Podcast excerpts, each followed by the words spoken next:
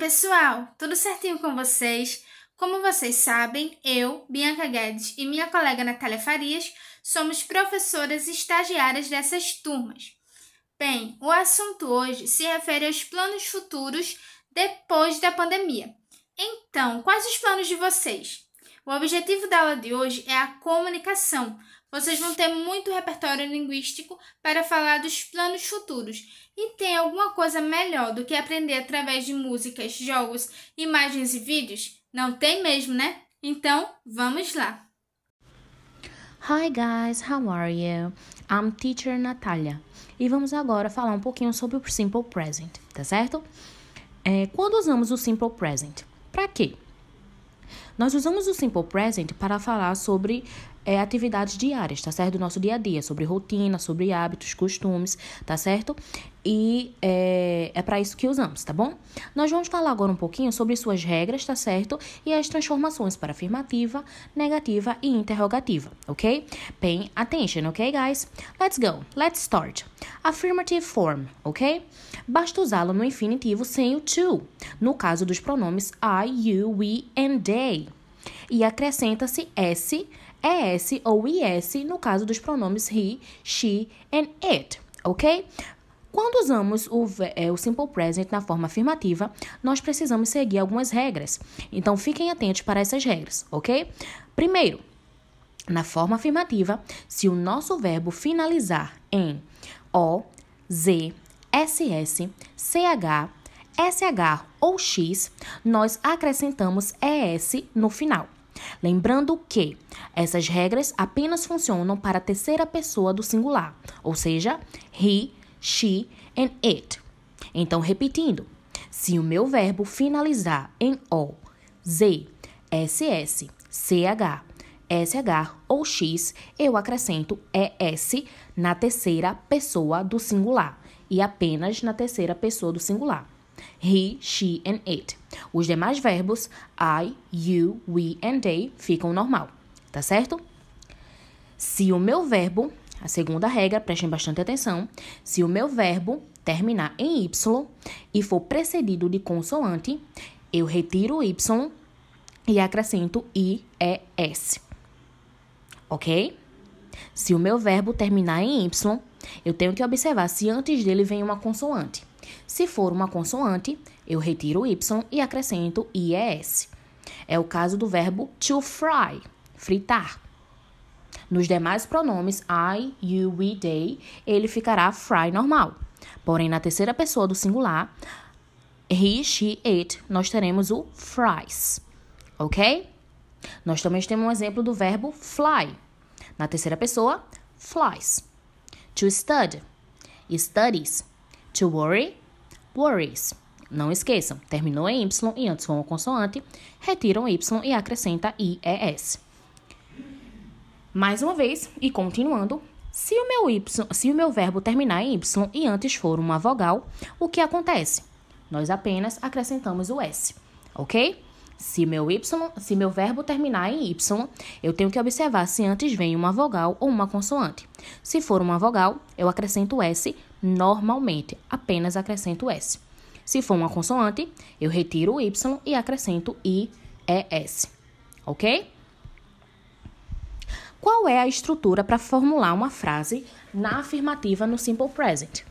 Nós usamos o sujeito, depois o verbo principal e, por último, o complemento. Vejam os exemplos. I like to go to the beach during the week. She fixes her car by herself. Negative form é formado com o uso dos verbos auxiliares do e das.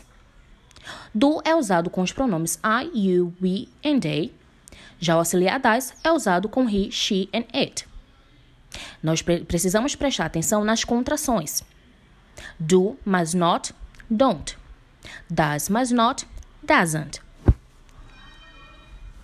Lembrando que na afirmativa, quando formulamos uma frase na terceira pessoa do singular com he, she ou it, nós usamos as regras, tá certo? A regra da, a regra da terminação do y ou da terminação do o, z, sh, ch ou x ou ss, tá certo? Já no nosso, no nosso, na nessa negativa, tá certo?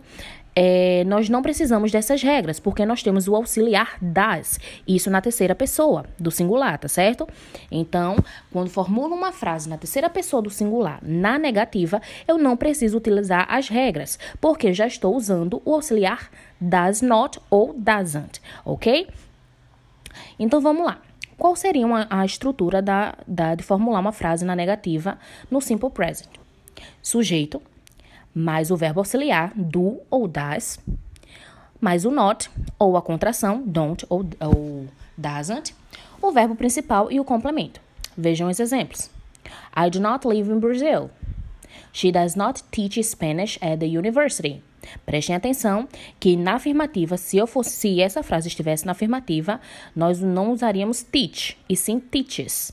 Porém, aqui estamos na negativa e temos o auxílio do das. Então não há necessidade do verbo estar com as regras, ele fica normal.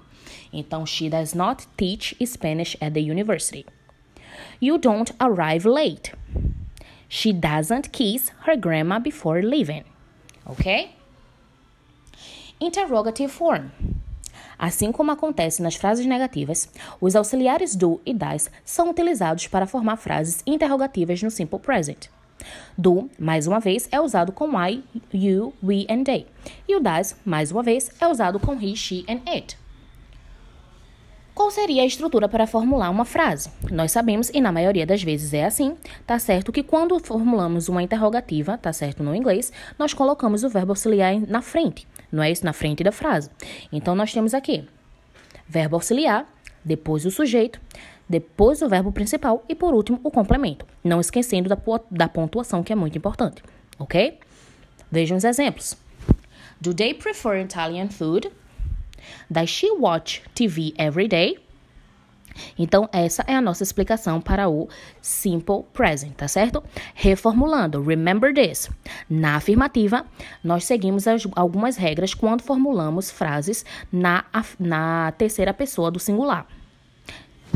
Se o verbo termina em O, Z, SS, SCH, SH ou X, nós acrescentamos ES, lembrando apenas na terceira pessoa do singular.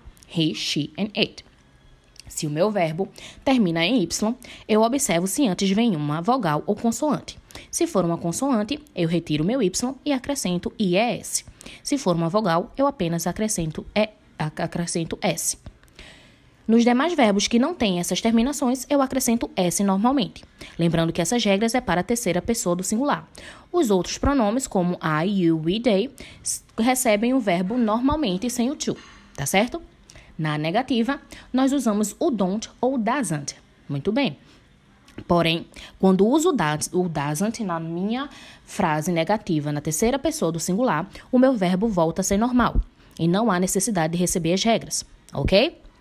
Don't nós usamos nas demais, nos demais pronomes, ok?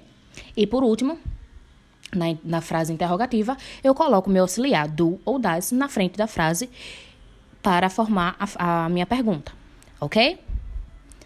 Everybody good? Very good, guys. Então, para finalizar, depois de sabermos como, tá certo, usar o simple present, nós iremos agora formular frases como atividade, tá certo? É, explicando um pouquinho da nossa rotina enquanto estávamos na pandemia. O que é que mudou durante a sua rotina na, na vida pandêmica, não é isso? O que é que vocês mais faziam?